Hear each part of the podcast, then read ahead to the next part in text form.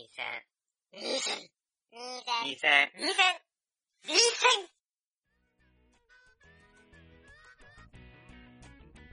はい、始まりました。第144回学生ニート最終防衛戦線です。はい、よろしくお願いしまはーい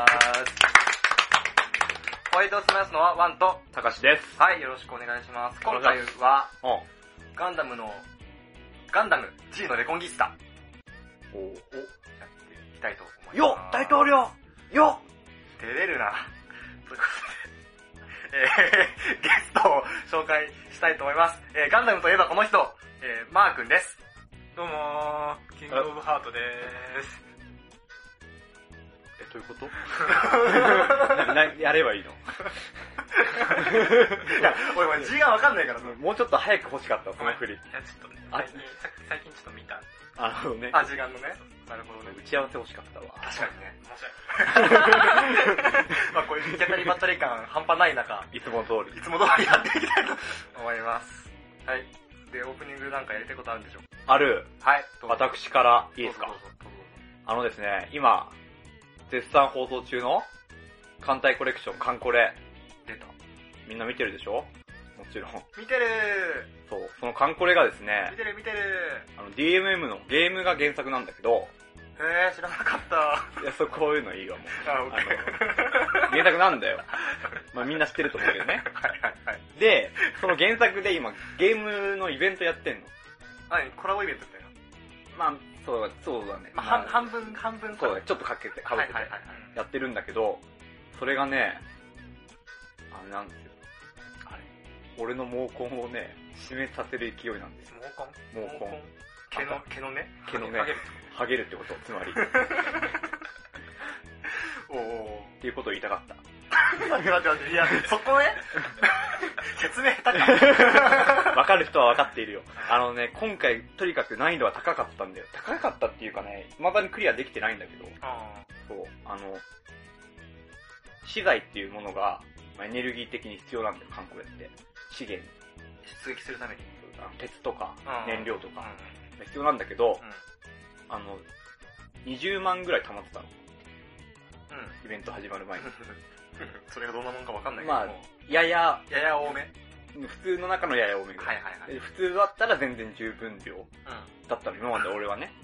これぐらい貯めとけば。はい。いたら8万ぐらいでもクリアできるイベントとかあったからさ。はいはいはい。なるほまあ。今回言うだろうと思ってたら、もう3000ですよ。あ、20万か。20万が。で、敵の HP 半分以上残ってるんですよ。うん。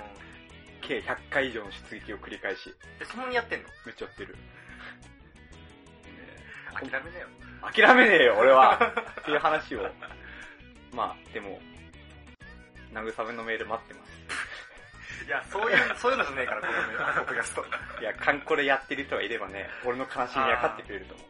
だから、カンコレやってるリスナーの人がいたら、まあちょうど、韓国のアニメもやってるし、そうそうそう。それにかかけてね。そう、ん慰めのメールをね、あ こうの勲章取れなかったんだなって。あーざまーっていうメールも。でも、俺は兵にはしないよ。はい、ごめん、以上です、以上で。す。はい。行こう、はい、行こ次行こう。くそー、なんでクリアできないんじゃ。う。じゃあ本編始めていきます。やっていきましょうか。ガンダムの G のレコンギスタ。ガンダムの G のレコンギスタ。G レコでいいよ。G レコ？うんはい。えー富野義行がテレビシリーズアニメとしては、ターン A ガンダム以来、15年ぶりに監督を務めることで話題のアニメ作品。そうだね。宇宙世紀終焉から1000年余りが経ち、技術革新を制限された世界を舞台に、様々な思惑を持ったキャラクターたちが交錯しつつ、やがて一つの大きな真相にたどり着く。え？という話です。通りつくんだ。はい。へ制作会社は、ガンダムシリーズでおなじみのサンライズ。うん声は、えー主人公ベルリ役に今作が主演デビューの石井マークさん。うん。えー、間役に進撃の巨人、ゴープリンセスプリキュアの島村優さん。えーラライエ役にグレン・ラガンの福井ゆかりさん。あ、そうなの？そうなの？気づいてなかった。ニアだよ。あと FF13 のバニラとかね。ノレド役に軽音タイガーバニーのことぶきみなこさんですね。ですね。という感じのレコンギスタです。石井マークさん、はイケメンだよね。俺見てない。あ本当？そうなの？イケメンなの？もう名前がイケメンだもん。めっちゃかっこいいよ。ハーフかまあハーフ、いやもしかしたら、ハーフっぽいからマークっていう芸名にした可能性も まああるけど、まあまあまあ、確かに。そのちゃその機会もあるかもしれないけどね。はい。というわけでですね、今回メールをうん募集したわけですけど、うんメールがですね、うん2通。おー。いや、1通なのか 実質？な実質1通なの？かな、うんあのー、2通ともうん。同じ方から いただきまして、ありがとうございます。あどうもどうも。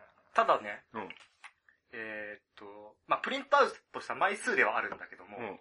えーここに6枚、A4 でびっちり。A4 びっちり文字数6枚という。すごいなちょっとしたレポートみたいな感じになってるけど。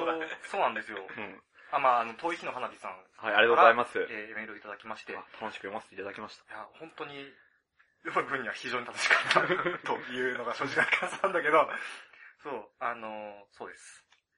ということで、とりあえずメールの紹介から行かせていただきたいとお願いします。思います。お願いします。はい。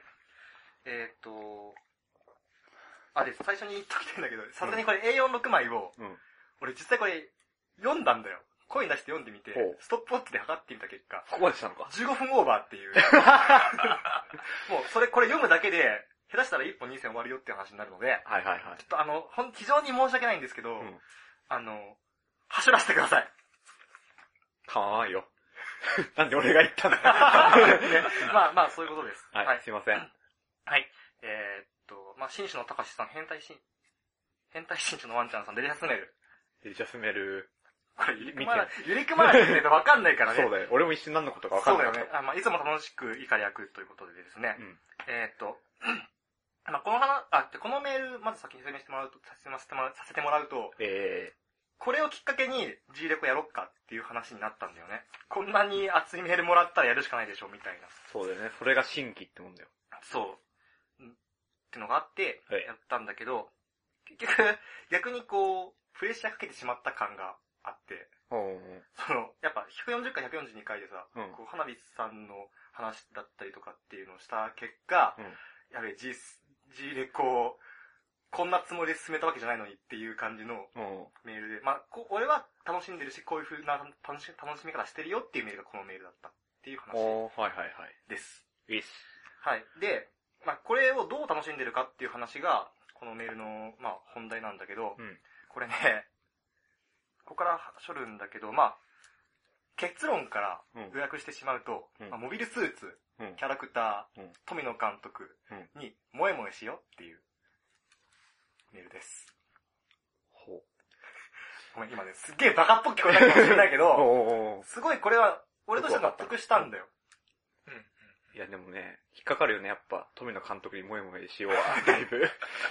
モビルスーツキャラクターまあ飲み込めるとしても、富野監督に萌え萌えはすっごいもうえずく感じになってる。入らない、入っていかない。そう。まあ、だから、まあ、予約しつつ、このメールの、まあ、概要を語ると、うん。これいろんな、なんだろうな、その、あの、いろんなもの例えてもらって、俺その例えすげえ、あの、咀嚼して楽しかったっていうのがあるんだけど、その辺も全部飛ばしていきます。あ、そのね、はい。言葉上の遊びみたいなやつ、ねはい西尾維新的なところは飛ばすよはい、ってことね飛ばします。すいません。えっと、まず、ええ。アニメ自体の全体の話をししてて、うん。えっと、まあ、作品を引っ張る原動力となる力うんっていうものについて、え短編ものでは、うん作画演出設定などの見栄えうんうんっていうものが原動力になっていると。うんで、長編映画だったりとか、ワンクール、ツークールもののアニメっていうものはうん物語、そうですね。そりゃそうですス。トーリーっていうものが原動力になってて、で、それを超える長い作品っていうのはキャラクターとなるっていう。ドラえもんとかでしょ？そう、だからそうそう、ドラえもんサザエさんってのがもう最たるものなんだけど、で確かにな。波平の引っ張る力半端ねえもんな。毛がいつ抜けるのか、みたいな。吸引力で。そこか。そこじゃないかまあいいや えっと、まあ、で、これ、ここでちょっと言っときたいのが、これキャラクターっていうのがさ、キャラクターのカリスマ性ってわけじゃないと俺は思うんだよ。こののキャラクターっていうのは。まあそうだね。キャラクターがキャラクターであるっていうこと。うん時々見ても、あ、波平いるじゃんっていう、その、そそこにいる安心感みたいなやつが、うんキャラクター性というものなんだろうなっていうのは、うんうん。この中では思ってて。っていうのを留意してもらいたいんだけど、で、で、G レコはどうだろうかって話になってて、うん。まあこれツークルもんだから、そうだね。物語でしょって思うかもしれませんが、うんガンダムシリーズっていう長寿アニメの中にある、うん G レコの本質は、うんまあモビルモビルスーツっていうもいうものも含めた上でのキャラ性にあると。うんうん。まあそれはわかる。ガンダムって大抵そうだもんね。そうそうそうそう。で、まあ、その物語だっていうふうに思い込んでる、思い込んでる、思ってる人と、うん。その認識のズレっていうものがうん、なんかこう対立を生んでるっていうか。今回 G レコって割と叩かれてる部類じゃん。割とっていうか、まあ、両極端になってるよねうん。褒める人と叩く人の。っていうのが、その認識の違いっていうのがズレを生んでんじゃないかっていう話をしてると。うんうんで、その上で、えっと、まあ、ガンダム全体の話をしてて、うんで、ガンダム自体をエロゲーと例えてるわけですよ。そうそうそう。最初見た時は、はね。ん？ってなったよ。ガンダムがエロゲーだと？で、で、まあ、だいぶはしょるけど、うん。花火さんが言ってるエロゲーっていうものを分解すると、うん。うん。まあ、攻略ヒロイン周りしか世界観がわからないっていうのがエロゲーのうん一つでしょ、うん。そうだね。で、もう一つっていうのは人気キャラにか関しては、うん。こう、まあ、追加要素みたいな、まあ、最たるものが、まあ、クドアフターとか、うんトモヨアフターみたいな、うん。ああみたいな、うんその追加ディスクみたいなもんなんだけど、トゥーハート2のはるかさんルートとかね。あ、み、そうですね。うん。そういうことでしょそうなんだけど、そう。だからアイテムが充実してって、それに比例してキャラ愛も高まっていくよってあ、わかる、それはね。いう。うん。それとガンダムって通じるとこないっていう話。ガンダムシリーズとしてってこと？そうそうそうああ、そういうとこあるね。ポケセンとか、うんうん。うん。補強してってか、していく感じだよね。そうそうそうそう。で、まあ、とにかくアムロとイヤシャラといったキャラ、ガンダムやザクといったキャラへの愛がその魅力の本質だと。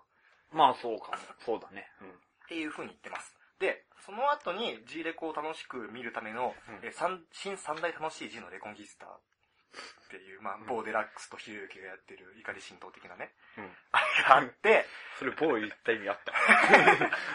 まだ黙つことありますね。消消したのに。えっと、えーまずはじめに有権者の皆様に訴えたいのは、うん。子供がおもちゃで遊ぶ楽しさであります。うんっていうところで、えー飛ばしますけど、毎回1話見終わると思わずその動きを再現したくなるような魅力的なアクションが必ず含まれているとところが楽しいんです。うん。いうまあ、ここは、まあ、モビルスーツに燃えようって話なんだけど、そうだね。うん。あの、個人的に言うと、あの、マックナイフのさ、うんあの、踊りながら、いろんなとこから銃撃つみたいな、うんビーム撃つみたいな、うんあれが楽しかったわ。確かに。うんうん。って思って。全然覚えてない。はい。次に有権者の皆様に訴えたいのは、うん。ついに全キャラがルートシナリオ化化したっこれね、ていう。えー初代でここ面白いよ。アムロやシャールートがあったように、G レコではほぼ全てのキャラが独自のルートシナリオを持っています。これの凄さは通常のアニメで描かれるキャラクターが1本しかないメインストーリーの進行に奉仕する栗人形であるところの NPC 的サブであるのに対し、それぞれに異なった背景や目的、意思を持つプレイヤブルで、進行中の物語に縛られない攻略キャラとして描かれているということです。そう。つまりネトゲーになったってことだよ、RPG が。主人公が、みんな主人公。はいはいはい。そうだね。そうそうそう。もしくはドラクエ5とか。あ、いや、4だね。4だね。4、4ですね。4。うん。とかみたいな。で、まあだから、その、いわゆるさ、批判の中でセリフがうんぬんって話なんだけど、通じあの、キャッチボールになってないっていうね、えーただ自分の意思や目的を発しているだけで全く会話が成り立っていないように見えてしまいますが、うんそれもそのはず。この人たちは会話をすることで今目に見えている劇中の物語を成立させようとなんなんて思ってないんです。現在のところ自分のシナリオがどの地点まで進行しているかを知らせているだけなんですね。っていう。そうなんだよ。うん。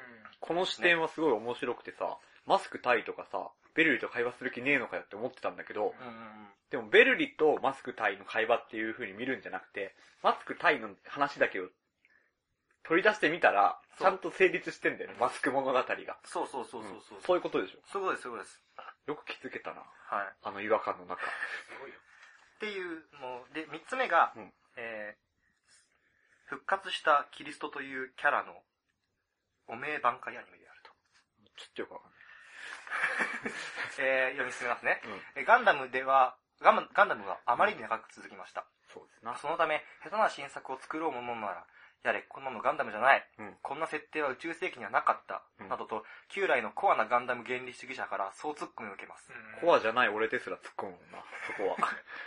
えーそこに満を持して復活したのが教祖たる富野義行監督なのです。うんうん。他の人がやれない聖書の改変を教祖ならやってくれる。うん。と、旧来の聖書に行き詰まりを感じていた信者は信じました。うんえなお素晴らしいことには、断るごとに旧作ガンダムをこき下ろしてきた富野監督であるからして、これまでに見たこともない次元へとガンダム教団を導いてくれるに違いない。うんなどと大層な書きぶりですが、そこまでいかなくとも、これまでにガンダム作品に対して出されてきたファンのツッコミに対する富野監督なりの回答、言い訳が期待できるのがとにかく楽しみな点です。という感じです。これ、まあ、そんな感じのメール。だから予約すると、まあ、モビルスーツキャラクター、富野監督に、もえもえしようっていう話になるんですね。ただ最後の部分はやっぱりね、感じてたよ、俺も。うんうん。その、富野を、なんていうの、仰いでる人たちはうん、楽しんでるな感はネットとか、身近なところの反応からもそうだね。分かってたんだけど。俺はどうすればいいんだっていう。あ、その話は思ってなかった。あ、置いといて、置いととく？うんそうあ、だから、でも俺も、この、なんだろうな、狂信的にっていうか、うんあそう、狂信的なものを感じたわけですよ。うん。富野監督っていう、うんそもそも富野監督自体の話を見ずに、富野監督っていうアイコンだけで、うん。ガンダムがすごいものだっていうか、この G レコは面白いっていう風に狂信してるように見えたから、うん。最初はすげえ批判してたんだよね。うん。別に面白くねえじゃんって言ってたんだけど、っていう話なんだけど、はい、そんな感じです。はい。で、えっ、と、これが1つ目なんだけど、うん。2通目の、えっ、と、花火さんのうんやつで、えーこれはですね、割と、えっ、と、がっつり削らせていただきます。すみません。えっ、とですね、まあ、G レコの総括を語ら、あの、早めではありますけど、けど語らせていただきます。うんっていうことで、早い。で、これね、ほんとね、ぜひ、みんな、みんなに読んでほしいんだけど、うん。まあ、これすごい面白くてさ、全部飛ばすとこう言うけど、うんあの、今、クロスアンジュっていうアニメがやってて、水木奈々のあれも、あ水木奈々とか、まあ、サムガルが堀江優衣、北村絵里、うんウリエスカスミレ、ゆうかおりと、なんか、歌う歌で詰まってる、宮野真馬出てるけど、カオスだな。なんだけど、うん。まあ、その同じサンライズの作品が同時期に始まってて、うで、片方はガンダムのの創始者である富野監督で、うん。もう片方が、そのアナザーガンダムをさ、アイデンティティみたいなのを確立した福田さんっていう、うん。その対比みたいなやつもすげえ面白いなと思ったし、うん。その後に、あの、G レコっていうものを一言で表すんだったら、お昼休みの小学生のお団子作家だって言ってて、すげえ面白いんだよ、この話とかも。うん。だけど、全部飛ばします。すいません。飛ばします。っていうことで。で、で、結論としては、うんえーさて今回はクロスアンジュと G レコで見てきましたが、えー見かけの派手さよりも細部に宿るおもてなし精神に気づける大人になってほしいとの願いが、富野監督をして子供にこそ見てほしいと言わしめた心なんじゃないかと思う次第であります。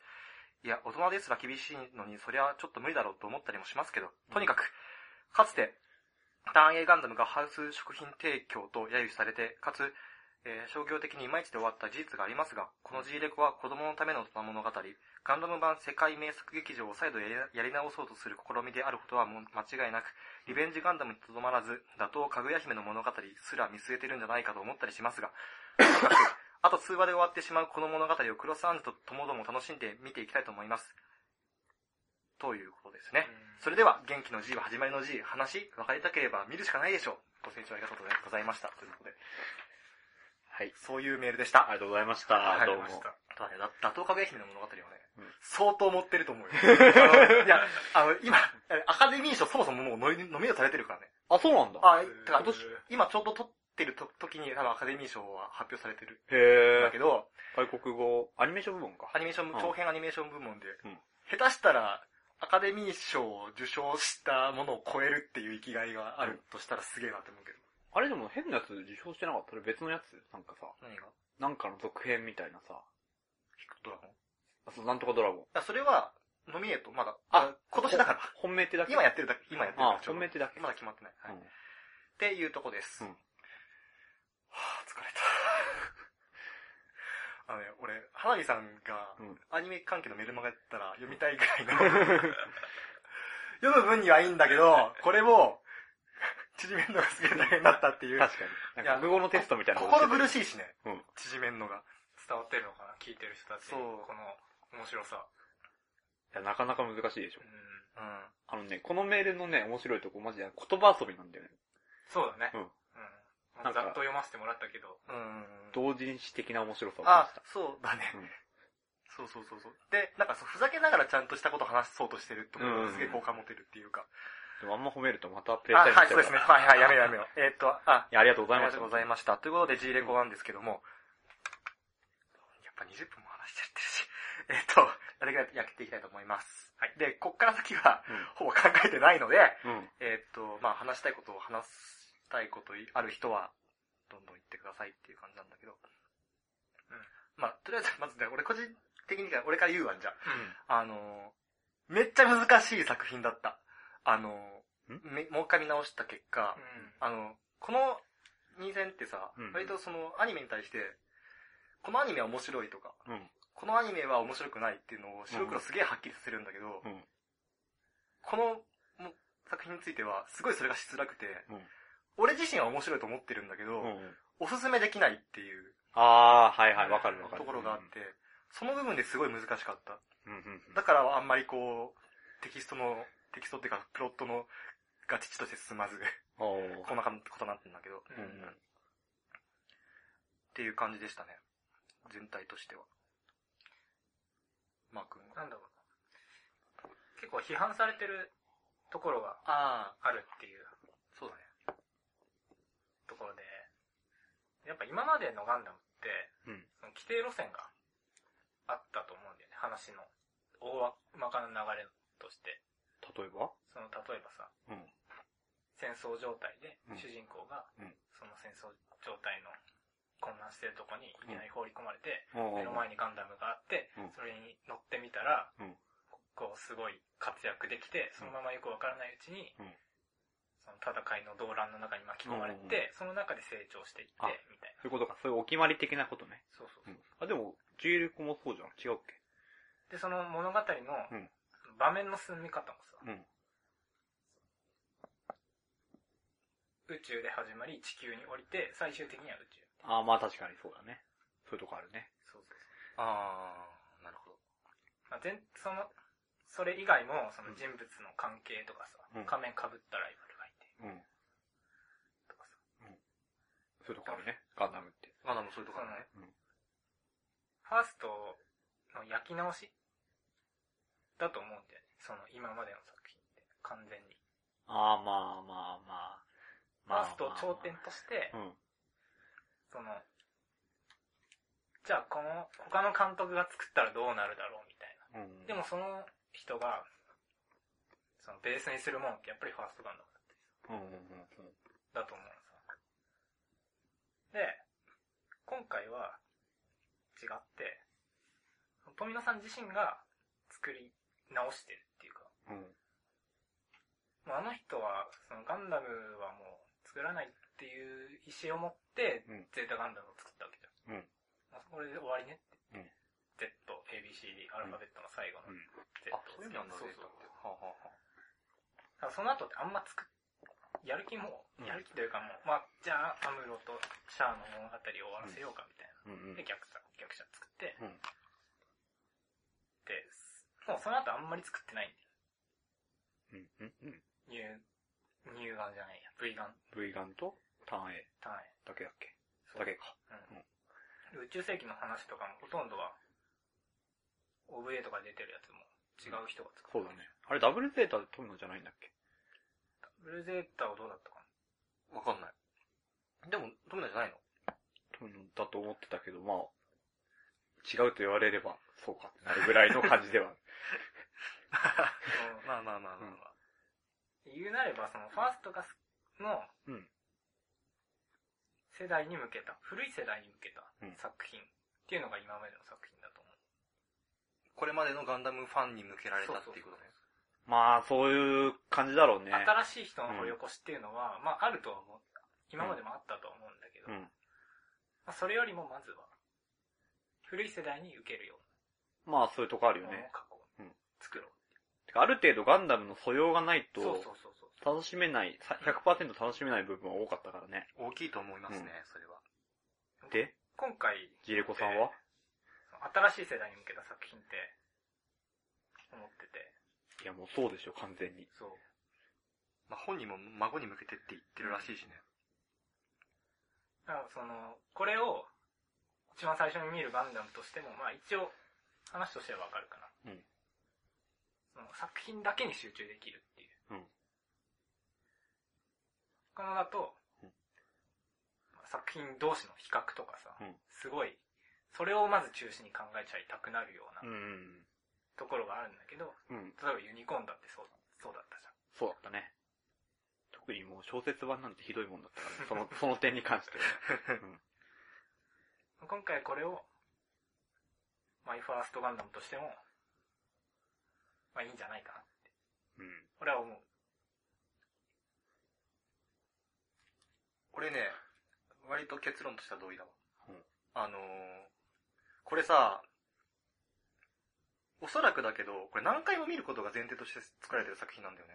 うん。なぜかっていうと、あの、ここまでのアニメ、最近のアニメをやっていく、あの、や、なんだろう、作られていく上で、ほぼテンプレとなってるような、うん。なんか指動作的な演出みたいなやつが、うん。ほぼなかったりとか、うんあとフラグ、だから、だから、嘘ついてるようなやつとか、腹黒いこと考えてるやつっていうのは、シーンで若干暗い顔をしなければならないとかさ、そういうシーンないんだよね。うん。ない。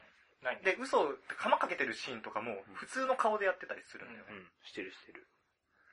で、で、しかもそのシーン、そのシーンまでの話では、うんそいつが嘘ついてるかどうかなんてわかんない。うんで、何を考えてるかもわかんない全然わかんない。ので、うんで流れてるから、その一回見ただけ、だから最近割と流行ってるっていうか、うん。こう、大量消費するアニメみたいなさ、うん。最近多いって聞くんだけど、なんか2倍速とか1.5倍速でアニメ見たりとか、うん。あの、分割画面で同時にアニメ見たりとかっていうそういう人もいるらしいんだよね。ええ何のために見てるの？それ。だから、だからそれこそなんかアニメをコミュニケーションツールとして使うっていう、ああ、そういうことか。義務的なね。そうそう、でうんでかい、てか最近そういう面があるのは否定否定でできなくて、まっちゃんもそうだもんな。すいません。そうなんですそうなんですけど、うん まあだから、自戒を込めても言う、そういうことは言うんだけどさ、っうん。ていう風に見てたら絶対わかんないんだよね、このアニメって。そもそも一番一番の情報量多すぎる上に、多いね。うん。あの、開示される、その、設定の情報だけじゃなくて、うん。顔とか演出上の情報も制限されてるから。わかりにくいんだよ。うんだから、それを、でもね、これ演出面だけで見せる描写ってのはすごいあって、特に、特に戦闘シーンとかなんだけどさ、うん。あの、コックピット内のフレームがめっちゃブレるシーンとかあったりするあるある。うわーそう。あれがね、強弱あったりするの。うん。ガーガガガガガーみたいな。うん。あの辺とか、す、細かすいんだよ。うん。細かったりとかするし、あの、花火さんも言ってたんだけど、うんあの、こう、こドックに入って、そこが長々使われてないっていうドックに入ってくんだけど、うんそこの扉が開くシーンでゴキブリがバーって入って出てくるみたいあ、それ見てないわ。な。うん。うん。で、その部分が、その部分だけで、あ、ここって長々使われてないんだな、みたいな。うん虫が出てきちゃうぐらいの、うんこう、まあ、すったれた場所なんだなってのがわかるみたいな。うんっていう描写とか、その、描写描写だけで見せちゃう部分っていうのがあって、うんだからアニメ自体は一回見、なんか、見れるっちゃ見れるみたいなぐらいでいいよ。もう、もはや。でいいんだけど、部分があって、でも、前回を見直し、見てからもう一回見直すと、あ、ここのシーンってこういうフラグだったんだっていうのがうん、わかるの、あ、あたら、新しく。ここでだからセリフがドッジボールっぽくなってるって前話したけど、うんそれもそれぞれの思惑があって、うんこいつはこっちに向かって話してるから、うん確かにこいつの話は上の空で聞いてるんだなっていうのが分かったりするわけだよ。で、そういうのって、2回見ないで分かんないし、そうだね。なんだろう、あの、アニメだと分かりにくいかもしれないんだけど、小説とかだとさ、同じ小説をもう一回見るとあ新た新しい発見があるみたいな、うんあったりするじゃん。あるある。そういうものと同等だと思う。だよね。そうか。例えば言うで言うと、さっきの話のドッジボールで話をするとさ、あの、で、ベルリが、うん。一回あの、ガランデンの舞台にさ、うん海賊部隊に捕まるし時があるんだけど、最初？最初最初最初、うん。その、艦長とアリーダとうん。ベルリがさみ三すくみで話してるところがあったあったりすある。るある。ある。みんながみんな別々の話してんの。そう。あれ頭おかしくなるかと思った。で、そう、艦長はうん。ベルリから何とかしてベルリの情報を引き出したいっていう意図があって、うん。で、ベルリはベルリで、これも後からわかる、わかるんだけど、うん。その、海賊艦隊がうん、どの部隊のうん軍隊なのかとか、どういうやつなのか、どういう構造も、この場所はどういう場所なのかっていうのを聞き出そうとしてるの。うん。で、アイーダにつ関しては、うもう完全にその、カーヒル隊が殺されちゃったから、うんうんその感情をベルリンにぶつけてしょうがないっていう、この。それぞれの感情が入り混じった結果、なんかセリフが成立してるで成立してないっていうような、うんこうシーンが出来上がっちゃってるっていう。出来上がっちゃってた。うん。っていうのも、後から見、後からうん戻ってくるとわかるっていう。うんうん。そうなんだよね。館長とベルリンはお互いにお互いの情報を引き出そうとしているから、うんお互いの話に乗らないようにわざとしているそうそうそうそう。っていうシーンだったよ。うん。ただそれを、すごいなんか演出上淡白に演出したしてしまっているがゆえに、その意図が感じられないっていう。感じられな最初見た時全然わかんなかった。そうそうそう。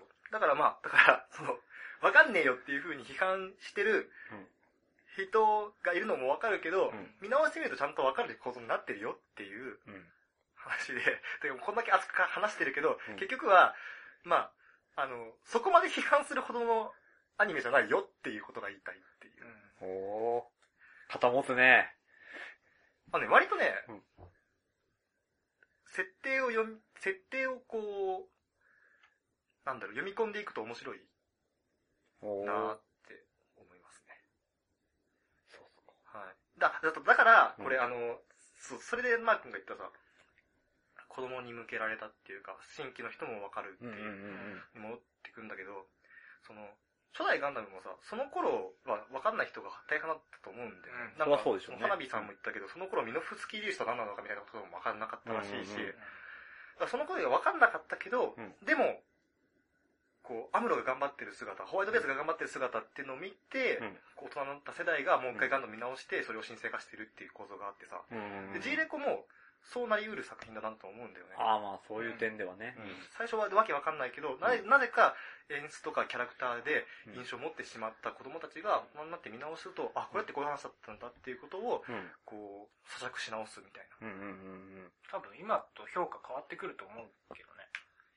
な。ううん。まあ変わってくるだろうね。続きがいっぱい出たりしたらもう特にね。そう。これから何回も見直す、な何回も何回も見直す人は多分いっぱいいると思うから、一定数いると思うから、うん。そういう人たちの中で、多分評価がどんどん変わってくるんじゃないかなと。そうかもしれないね、それは。ってことです。おー。まあやるやねあんまり、ガンダム見るぞーっつっていう、もう勢いで見ると、んってなるかもしれない。そうだね。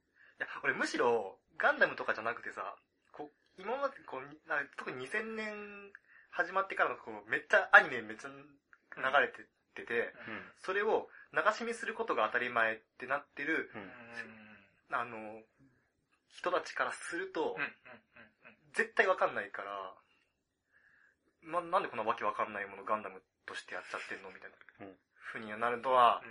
仕方ないと思うし、それもそれで正しいと思うのん。なって思います。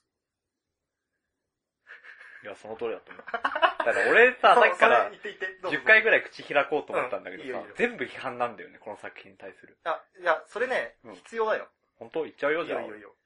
まあ、ちょっと話飛び飛びになっちゃうかもしれないけど、うんまずガンダムである必要がないよねっていうのはやっぱありたい。そう。うん。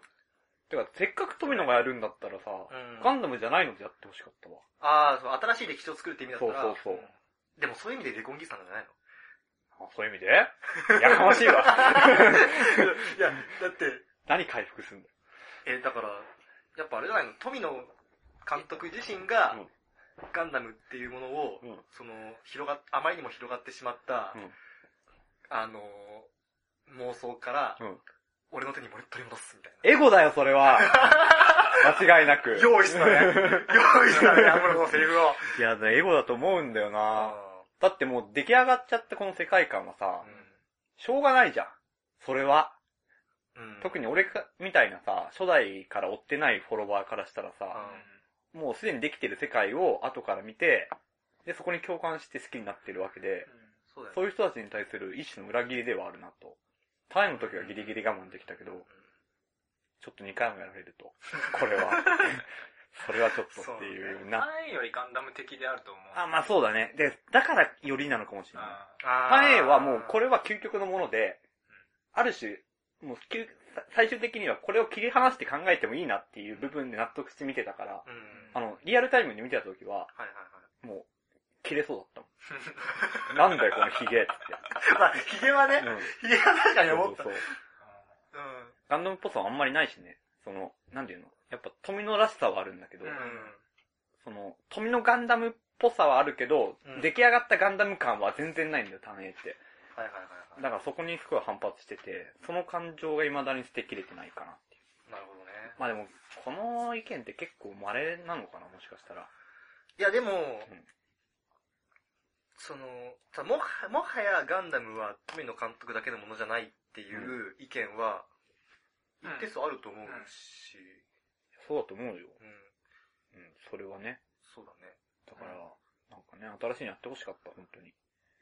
あー、ガンダムじゃなくて。かふなんか完全新作やるとかいう話もあったもんだって。あそうなんだ富野監督。え。なんか消えちゃったけど。うん。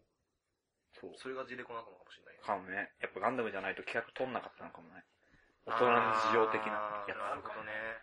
つ。まあでも、まあ、富野うん。さんが見てほしいガンダム、富野さんがうん子供に見てほしいガンダムを作ったんじゃなくて、富野さんが子供に見てほしいアニメを作ったっていう。うんうんうんうん。ことでしょそうそうそうそうだね。で、やむを得ずガンダムだったっていうんだったらもうこれ以上言わない。うんけどうんうんうんうんそれはそういうことなんじゃないかなって思っている ちょ。っと汚いよ、この世界。嫌だよ、俺はそんなの。まだできるでしょ、富野だったら。って思っちゃうけどね。まあ、そういうことです。なるほどね。あとね、いろいろあったけど、なんだったっけな。やっぱあと、見返して面白くなるっていうワンちゃんのさ、うん。その好意的な解釈あったけど、うん。それってさ、うんそういう作品のあるべき姿って、うん見返さなくて面白いけど、うん見返したらさらに別の方向で面白いっていうのがわかるっていうのが、うんうんうん王道だと思うのよ。それは王道だね。見返さないと面白くないっていうのは、うんちょっとね、なかなか求めるハードル高いなって。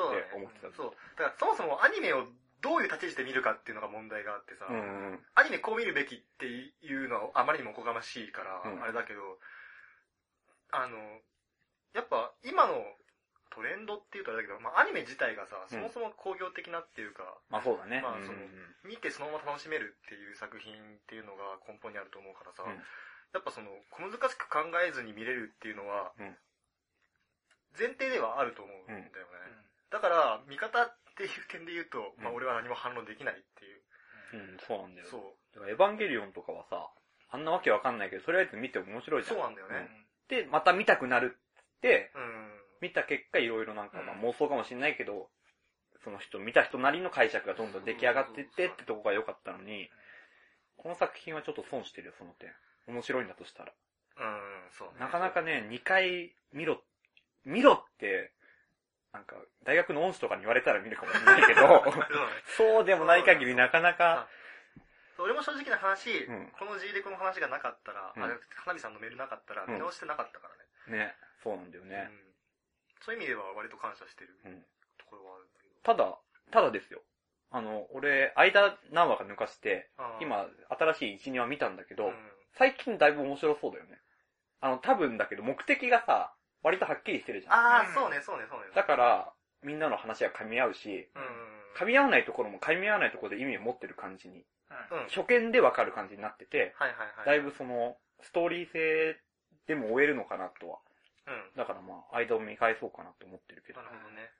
そうだね、あの、やっと G のレコンギスタ作戦っていうのがどういうものかっていうのが、うんやっぱね、G のじゃないかレコンギスタ作戦っていうのがどういうものかっていうのが明るみになってきたから、うんそれに向かって、まあ、地球人側は頑張っていこうみたいな話になってるから、まあ、なんだろう、そう、最初があまりにも複雑だったから、だけど、単純にはなってきてるよね、構造が。そう。勢力図がね、ちょっと最初は難しかったよね。難しかった。うん。戦争してるわけじゃないんだよね、その。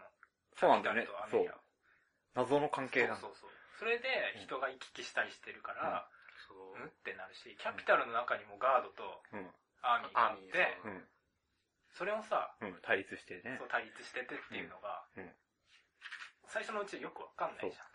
で、俺そもそも、うんあの、その、ある言葉が出てくる出てくるとして、うんそれが、キャラクターなのか、うん。機体なのか国なのか、うん。何かの略語なのかもう全くわかんなくて。そう、説明少なかったよね。そう、なんか、本当にね、そこはやっぱ、公式のホームページとか見て、そう、ある程度は補強してみないとちょっとそうだね。うん。厳しい部分かもしれないねだ。から、推奨するのは、うんあの、ホーム、えっとホームページを 片手にテレビを見るのが、あの、推奨する G レコの見方っていう。でも、これ話してるとだんだん、あれ、俺ってこれちゃんとした見方してんのかなっていう、こう、ドツボにはまってくるっていう。本来の楽しみ方ではない、そうアなんだよね。そうなんだよ。うんっていうのもありつつ。でも SF ってそういう面あると思うんだよな、若干。いや、そでもそわ、かん、わかんないなりにさ、そう、あのね、うんそう、当たりはつくぐらいしてくんないと。そうなかなかガンダムに関しては特にその毛はあると思う。うん。うん。てか、その、世界観を咀嚼するだけで、頭がいっぱいになっちゃって、ストーリーにそうそうそうこそうそうう心が向かないというか、処理する部分がなくなっちゃってさそう、それがストレスなんだよ、最初は。演出の細かさっていうのに気づくのも、うんやその設定とか何が何なのかっていうのが分かった上じゃないと見れないからね。う。うんん。まあでもこの点はね、納得したんだよ、最近。俺これ4クールだと思ってたから、最初。なんでこんなに行き急いでんだってうん思ったんだけど、まあ2クールだったら、そう。ある程度しょうがないかなっていうところはあるよ。うん。だあのー多分、富野さん的にその物語自体は成立させなきゃいけないっていうのがあって、うんでも2クールで、うん。まあ、さっきマーク言ってたけどさ、その機動戦士ガンダム、初代、初代ガンダムの焼き直しだ、みたいな。あ、いや、違うか。焼き直しではないけど、ああ、そうだね。まあでも、それ、それと同じスケール感うん。を演出しようとは思ってると思ってて、うん。ってなると、やっぱその、間のさ、遊びみたいなうん。演出をさ、うん。できるだけ削らないと、そこに詰め込めないっていうのがあるのかなって。そうなんだようんなでも初代やるんだったら最初みたいにさ、連邦と宇宙、あ、ジオン広告があってみたいなさ、それぐらいの説明入れてくれるだけでも、そうだね。とりあえず良かったんだけどね。確かにね。まあ、でもまあ最近は、うん、面白そうだったから、うんうん最後がさえ良ければね、また最初から見るかって気持ちにもなるだろうし、うん。うんうん。そしたら評価だいぶ変わってくるかもしれない。うん。そう、なんか、花見さんもそれ言ってたんだよね。その、あの、あ、ごめん、ちょっと待って。なんだっけ？今何の話だっけ？最後まで見ると、そう、評価が変わってくるかもっていう。ああ、あ、いや、あの、あれだわ。その、視点、てかキャラクターをさ、うん。あ基本的にアニメって、ストーリーものアニメって、うんその、誰に視点を合わせれば、世界観が全体的に、あの、咀嚼できるかっていうのがあって、あ、だからその、だからそれもクロスアンジュ、クロスクロスアンジュの話で出てきたんだけど、まあ、主人公に。感情移入するじゃん、普通。するする。うん。で、その感情移入してしてれば、うんそれを、その、それを中心として世界観がわかるっていう構造に普通になってるんだけど、なってるね。うん。G レコの場合はそれがないっていう。ああ、そうだね。うん。てか、ベルリのさ、内心ですら明かさない時あるよね。あるね。うん。てか、俺そもそもの問題だと思うのがさ、これ誰一人として、一人として感情移入できないっていう。いや、俺ギリギリあの、整備員やってる先輩には感情にできる。ハッパさん？葉っぱさん？葉っぱさんだっけ？いあの、メガネかけた。や、違う違う違う。金髪の。ああ、あの、あれ？え？キャピタルガードの先輩みたいな。ああレックスノーのなんだっけ？ケルケルベス。ケルベス中あ、そうそうそう。にはギリギリ感情ああ、そうなんだ。い にできるけど。や、そこに感情移入してもしょうがないね。しょうがないんだよ。しょうがねえなってなって。子供に向けた作品って言ってるけどさ、うん。子供はどれぐらい見見てるんだろうかね。わかんない、どうだろうね。夕方だっけこれ？いや、これね、深夜なんですよ。じゃあ見てない。ああのクール遅れでやってるんだよね。あ、そうなのクール遅れっていうか、うん、ちょっと遅れてやってるんだよね。週遅れかゴールデンタイムに。ええ、ー。ゴールデンタイムにやってるの？へ BS なんだけど。ああ、BS え。いやか、でも BS、もうゴールデンだったら見るかもな。う子供が見て面白いと思うのかっていうのは、まあちょっと俺はどうなんだろうなって思うけど。でもね、その点はね、大丈夫だと思う。なぜなら、俺は子供の時見てた、エウレカセブンっていう。あったね。アニメまあ子供って言ってもまあ、言うほど子供じゃなかったけど、うんあったじゃん。うんあれって当時、大人からしたらもうめちゃくちゃに言われてたんだよね。あ、そうなんだ。俺のいとことかさ、何このわけわかんないやつみたいな。あその、あアニメとしてのなんちゃらかんちゃらが、みたいなさ。作品としてダメだよみたいなこと言ってたんだけど、でも俺は面白いなって思いながら見て。わけわかんなかったけど。だからその点は大丈夫なんじゃないって。そう、俺これすごい、あの、まあ、い、富野監督が意図してるか否かは関係なく、二極分、二極分化っていうかし、なんだろう。見る層が二極分化してると思ってて、してる。うんその、多分、だアクションシーンとかはすごいかっこいいからすごいかっこいい。うん。あの、あそう、あとね、作画もすごいんだよね。わかる。え、こ今週すごかった？て。か、もうね、ツー、ツークール続けもので、うんあんだけ作画いいのはうん珍しいと思うよ。資金の力だよ。まあそうかもね、うんそうかもしれないけどね。まあ、でまあ、ちょっと待って、その、子供向けっていうのすげえわかるっていう、ううんん。その見せる力めっちゃあるっていうので、うん子供向けではあるんだよね。うんただ、もう一つっていうか、そのガンダムをちゃんと、この G レコをちゃんとそう、ちゃんと解釈しようと思ったら、うんいろんなところに能動能動的に出向いていかなきゃいけないから、うんそういう怖そう向けっていうか、まあガンダム好きだったらそれが喋るでしょみたいな突き放し感もあって、うそういう、そういう二層化されてるなっていうのも。感じる。だよね。うん。さっきも言ったかもしれないけど、その、もしこの子供の世代が G レコを、その最初に見るガンダムとして見て、うんその後にいろいろな他の作品をうん見た上で、やっぱ最初に見た作品って結構思い入れがさ、あるある。あるじゃんうあるある。間違いない。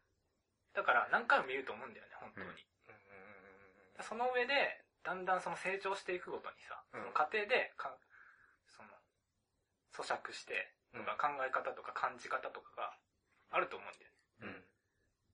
うん。そういう意味では、まあ、いい、いいんじゃないかな、いい作品なんじゃないかなとそうだね。思う。うんこれと一緒に、あの、メールの方にもあったんだけど、うん。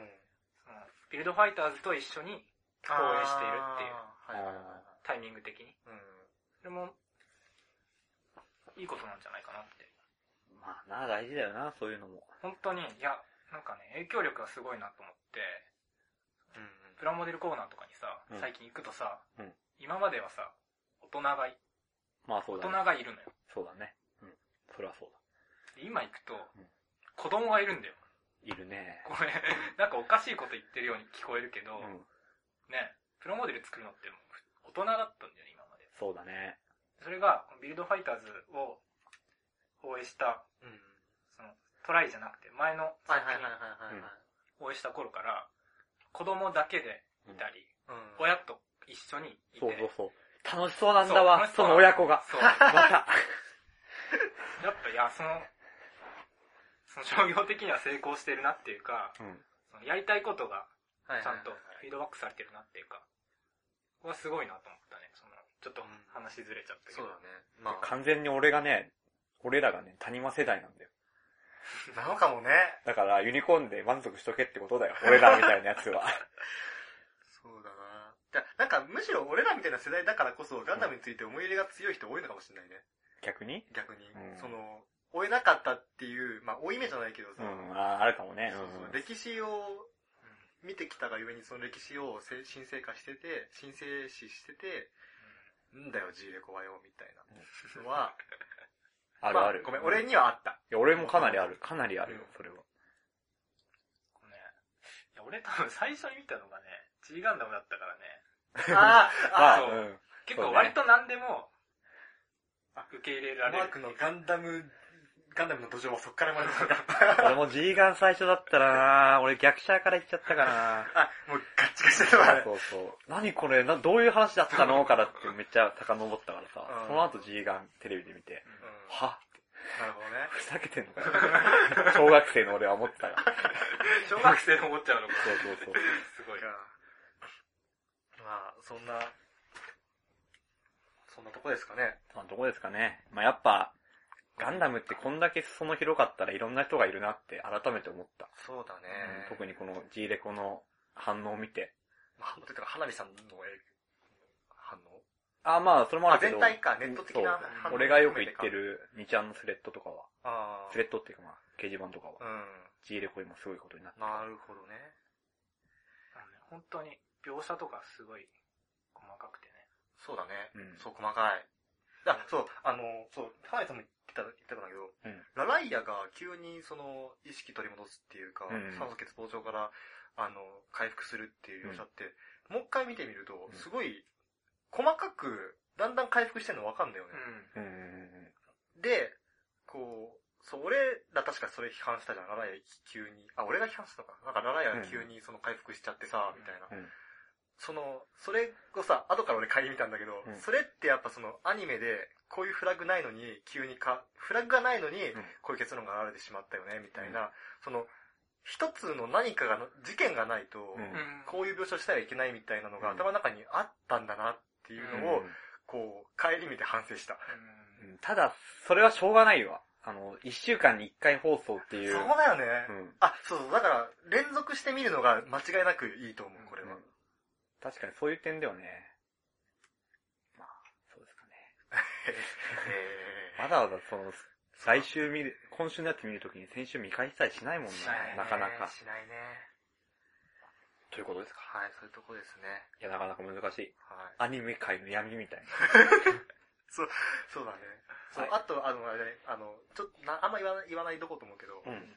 これを、富野監督が、うんあの、メタ視点で何かメッセージを発信してるっていう見方で見ると、うんまた違った面白さがあるかもね。ないない。あるって その話する？しない。しちゃう？違う違う。いやもう、あの人はね、常に、メタ視点で何かを発信してるといえばしてるから、まあねそ。れはもうないと一緒なんですよ。まあ、一つ言うんだったら、うん16話がすごいメッセージ性強かったりするし、どんな話？あのね、ベルリとアイーダが、まあ、レイハントン家のうんあー、そ兄弟の話か。うん。子息で兄弟だっていう話をするときうん。とか、しちゃっていいのかな？していい、うん。この話。まあ、手短に。あの、アイーダがさ、うん。その、まあ、あの、年寄りが、あ歴史を作るのは、うん。年寄りがすることではないんだからっていうことを言うんだけど、うん。それ富野さんが作った上で言っちゃうのみたいな。あところとか、いやでもまあそういうメッセージあるんだろうよってー。いううんうんとか、あと、まあ話が全然違うけど、今回さ、これあの、宇宙世紀が終わっ、宇宙世紀が終わって1000年後みたいな話なんだけど、1000年余り後みたいな話なんだけど、せた、誰がクンパ大佐だっけ？のセリフかなんかで、宇宙世紀を含めて2000年、あ、を超えるみたいなことを言ってて、うん。これ、正確には1000、あの、宇宙世紀が終わってから1014年後なんだよね。ほうほうほうほう。2014年なんだよ、要するに。うん。うんうん宇宙世紀を宇宙世紀を含めれば宇2014宙世紀は1000年で終わるってこと？いや、それが、それは、決定的には分かんないけど、うん。ただ1014年後っていうのを、うん。あの、説明で入れてて、クンパ大佐が宇宙世紀が終わって2000年余りっていう風な感じのうん。そう言ってるっていうところから想像するに2014年をうん。指標にしてんだろうなっていうのがあって、なるほどね。だからこれ、フォーエイジ、現代を、に何かを話してんだろうなっていうのもある。現代の何かをね。そう。何かについては俺は話さないけど、あと、うん。これ、想像っていう単語がめっちゃ出てきたりとか、名誉の挽回っていううん単語がめっちゃ出てきたりとかするんだよね。とは何ぞや、みたいなね。うん はい。だからメタ読みをする分には材料がめっちゃあるよっていう、そういう見方も面白いかもねっていううんうん。提案です。3週目だな。俺がそのメタ読みし始めるの。3回見は、見たらやるかな。はい。まあそんなところでですね、や終わっていきたいと思いますが、はい大丈夫ですかね？大丈夫。とりあえずね、見ます。ああ、はい。これは、はい。結果。まあ G レコ、辛いとこよねそう。だね。それが。食わず嫌いせずに、そうだね。あの見る、と面白い。連続して見ればいいと思うよ。うんあの、一周遅れて見るとね、やっぱりね、記憶がね、消えてるっていう部分があって、うんきつい部分はある。きつさが残るから。毎日やってくれればな。まとめてみようかと。連ドラよろしくやってくれれば。設定とかほんと細かいからさ、うんそれを入れた上で見ると本当に面白いと思うよ。そうだ。そうなん。いや、そのさ、繰り返しになる。るが、それをアニメの中でやれってことなんだよ。少なくても触りぐらいは。あと調べてねはちょっとずるいと思う。そうだね。それは確かにそう思う。まあ、見方の違いです。はい。もしかしたら15年後とかに夏休みアニメ劇場とかで G レゴが毎日やってるかもしれない。おー、そしたらね、た面白いかもね。そうだね。うん はい、こんなところでいいでしょうかね。いいんじゃないですか。はいということであのということで、あの、花火さん。ありがとうございましたありがとうございました。ありがとうございましたはい。じゃあ、終わっていきますかね。うんはい。た多分次回がね、うん2014年のね、もはやまとめに入ると思うんだよ。あ、2015年か、アニメの。え、早くね？早いかな？2015年？15の年冬あ、冬アニメのね。冬アニメびっくりした。冬アニメのうんまとめになっていくと思うので、ええーもしも、このアニメ面白かったよっていう感想があるとした、ああるんだったら、うんえー送っていただけると幸いです。前々回みたいな感じか。はい。うんうん。最終回特集に向けてですね、うんえー、メールを募集します。ということで、終わっていきたいと思います。はい。えー、っと、第144回学生最終防衛戦線お相手はワンと、高橋と、まあでした。はい、さよなら。だから、